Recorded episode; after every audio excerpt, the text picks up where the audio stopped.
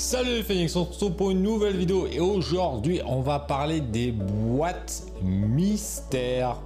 Qu'est-ce que c'est que ce business? On va voir ensemble qu'est-ce que c'est que le concept, comment ça marche et je te donnerai également quelques conseils pour pouvoir réussir dans ce business assez étrange mais qui est pourtant pas si bête que ça. C'est parti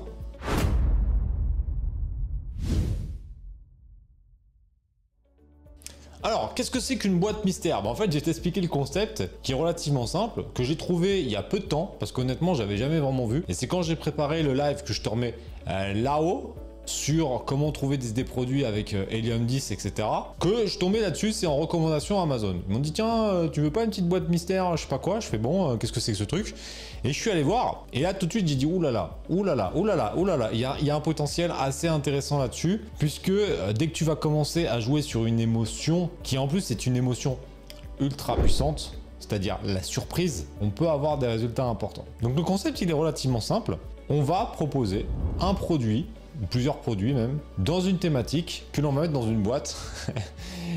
et donc la personne, quand elle va l'acheter, elle sait la thématique, elle sait la valeur, et ça c'est des éléments qu'on va revenir dans cette vidéo un peu plus loin, parce que ça c'est super important. Mais c'est pas vraiment ce qu'il y a dedans. Et en fait, c'est là l'intérêt, c'est là l'intérêt. Sinon, ça serait pas une boîte mystère. Ça serait une boîte euh, non mystère, aucun intérêt, tu vois. Donc en fait, tu sais pas ce qu'il y a dedans. Et c'est là où tout est magique. Tu te dis, ok, j'achète un truc dans une thématique, mais qu'est-ce qu'il y a dedans? Donc tu vois un petit peu à l'écran comment, euh, comment ça peut se passer et on trouve plein de choses. Qui est quand même plutôt sur la technologie mais je pense qu'il y a voilà en creusant un petit peu il y a, d'autres trucs à faire dans d'autres domaines. Et on a aussi donc euh, des boîtes qui sont avec des licences. Ça il faut faire attention parce que tu vois il y a des fois des licences Disney Pixar. Petit euh, petit arrêt là-dessus ça c'est super important. Si le business des boîtes mystères t'intéresse après avoir regardé cette vidéo après te t'abonner à la chaîne YouTube, avoir laissé un petit commentaire. Non, c'était vraiment pas mal ce, sujet de vidéo. Fais attention par contre aux licences. C'est-à-dire que licence Pixar, euh, Disney, euh, Marc Dorcel, tout ça, Jackie et Michel, euh, là tu vas pas pouvoir faire des trucs en mode comme tu veux. Non. Il va falloir voir avec des grossistes, voir avec les marques directement pour pouvoir avoir des produits officiels. Ça c'est la petite parenthèse. Maintenant, il y a quand même pas mal de choses à faire. Donc, il y a deux éléments qu'il ne faut pas négliger sur le business de la boîte mystère. C'est évidemment d'avoir une thématique précise. Ça, on va y revenir un petit peu après, donc comment on peut faire pour mettre en place une boîte mystère et définir une valeur réelle. Ça, parce que ça, c'est super important. La surprise est une émotion puissante. Par contre, euh, la déception aussi. et ça, on peut facilement décevoir les gens. Et d'ailleurs, quand on regarde un peu les notes qu'on retrouve sur les boîtes mystères sur Amazon, elles sont quand même pas dingues. Et dès que tu vas voir un petit peu les commentaires, bah c'est que les gens ils achètent une boîte mystère d'une valeur de 30 euros en high-tech et tu reçois deux merdes qui sont à l'intérieur qui valent 5 euh, balles. Donc là ils sont dégoûtés.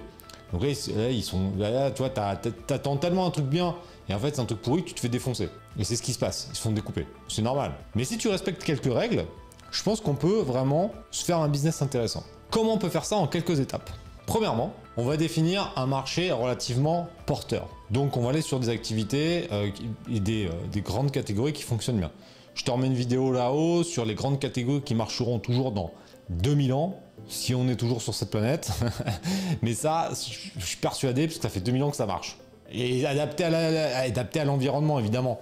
Euh, parce que tu vas voir dans la vidéo, euh, il y a 2000 ans, certains trucs, ça n'existait pas. Mais le concept de base existait. D'accord? Donc ça, ça sera euh, vraiment important. Donc on définit un marché qui est plutôt porteur dans le temps. Donc ça, première base. Là, c'est la fondation, ça, c'est l'élément. Tu vas pas vendre un truc qui n'intéresse personne. Logique, mais des fois, c'est bien de le rappeler. Deuxièmement, on va, dans cette thématique, aller chercher des sous-catégories. Prenons un exemple accessoires pour un certain téléphone, pour iPhone 13, pour euh, un gros Samsung, etc. Si on reste dans la technologie. Si on est dans les passions, pourquoi pas accessoires pour chien, accessoires pour chat, etc. etc. Donc on va définir sa, sa, catégorie, sa niche, et on va se mettre dans une sous-niche.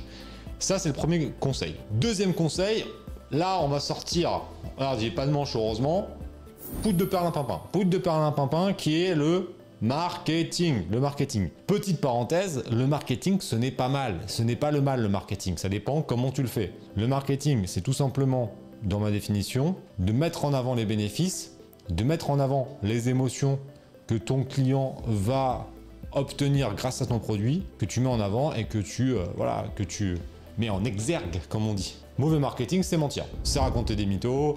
Euh, si tu prends ces gélules-là, tu vas perdre de 50 kg, tu vas ressembler à, à Jason euh, Momoa euh, ou euh, Chris Hemsworth sans rien faire en mangeant des chips et en buvant du coca devant Cyril Hanouna sur C8. Ça, c'est du mytho. c'est pas du marketing. Donc, il faut bien comprendre la différence entre du marketing et du mytho. Mais en tout cas, le marketing, c'est pas sale si vous le faites proprement et que vous le faites de manière création de valeur, ce n'est pas sale. Donc il faut mettre du marketing parce que ça reste la base. Tout le monde doit se servir du marketing. Même les mecs, même le boulanger du coin, il doit être un marketeur boulanger. Faut pas l'oublier ça. Le marketing, c'est la base de tout.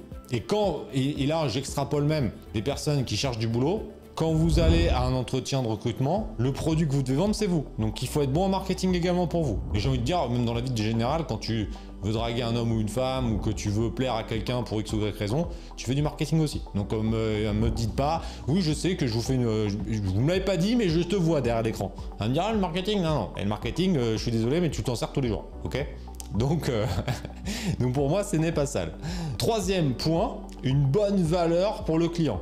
Si tu mets une boîte mystère d'une valeur de 30 euros, il faut que le client, quand il achète la boîte mystère, il ait réellement pour 30 euros, voire plus, de réelle valeur. Là, on fait un petit calcul. Parce que là, tu te dis, ouais, mais euh, ouais, parce que je vous connais. Il y en a des fois, euh, je suis obligé de ralentir un peu le rythme, t'as vu? C'est comme, c'est comme, c'est comme, parce que moi, je suis en TGV. Mais là, des fois, je me fais un petit arrêt, arrêt à Avignon, là. Tu vois, arrêt à Avignon pendant deux minutes, bah là, c'est pareil. Qu'est-ce qu'on fait? Un petit arrêt pour comprendre. Quand on dit une valeur de 30 euros, bah, c'est pas une valeur d'achat pour toi, c'est une valeur de vente. Donc par exemple, tu fais une boîte mystère de 30 euros pour des accessoires pour chat. Si par exemple, tu as trois produits qui sur le marché ils valent 15 euros à la vente, que toi tu as acheté 3 euros, 15 x 3 ça fait 45 euros. Donc ta valeur de boîte serait de 45 euros. Donc si tu mets 30 euros et que le mec il reçoit 3 produits euh, et que ça vaut plus, bah il sera content. Mais toi à l'achat, tu as peut-être payé 3 euros le produit. Donc 9 euros pour revendre peut-être 30 euros. C'est comme ça qu'il va falloir calculer la marge. Mais ça c'est intéressant parce que mine 2, bah, il y a des trucs à faire, il y, a des, des bonnes marges à faire hein, avec des stratégies comme ça. Donc ça c'est cool. Quatrième conseil, produit de qualité. Ça c'est la base, ne mettez pas des merdes dans les trucs comme ça, faites des produits de qualité, faites des bundles, c'est là c'est l'exemple même des boîtes mystères pour faire des bundles. Si tu ne sais pas ce que c'est, ah c'est que t'as pas suivi parce que depuis 2018, je te parle de bundles, je te parle de produits complémentaires, etc. Et ça, c'est un élément où avec une boîte mystère, ça peut vraiment être top. Et donc, on va mettre plusieurs produits ensemble, de la même niche, etc. Donc là, voilà, produit de qualité, ça c'est vraiment la base. Si on fait ça, bah franchement, il y a moyen de sortir du lot. Petite astuce de dernière, euh, de, fin de vidéo, bah pourquoi pas, selon les niches, faire plusieurs box. Par exemple, accessoires pour chat, accessoires euh, friandises. Enfin, boîte mystère friandises, boîte mystère jeu, boîte mystère je sais pas quoi.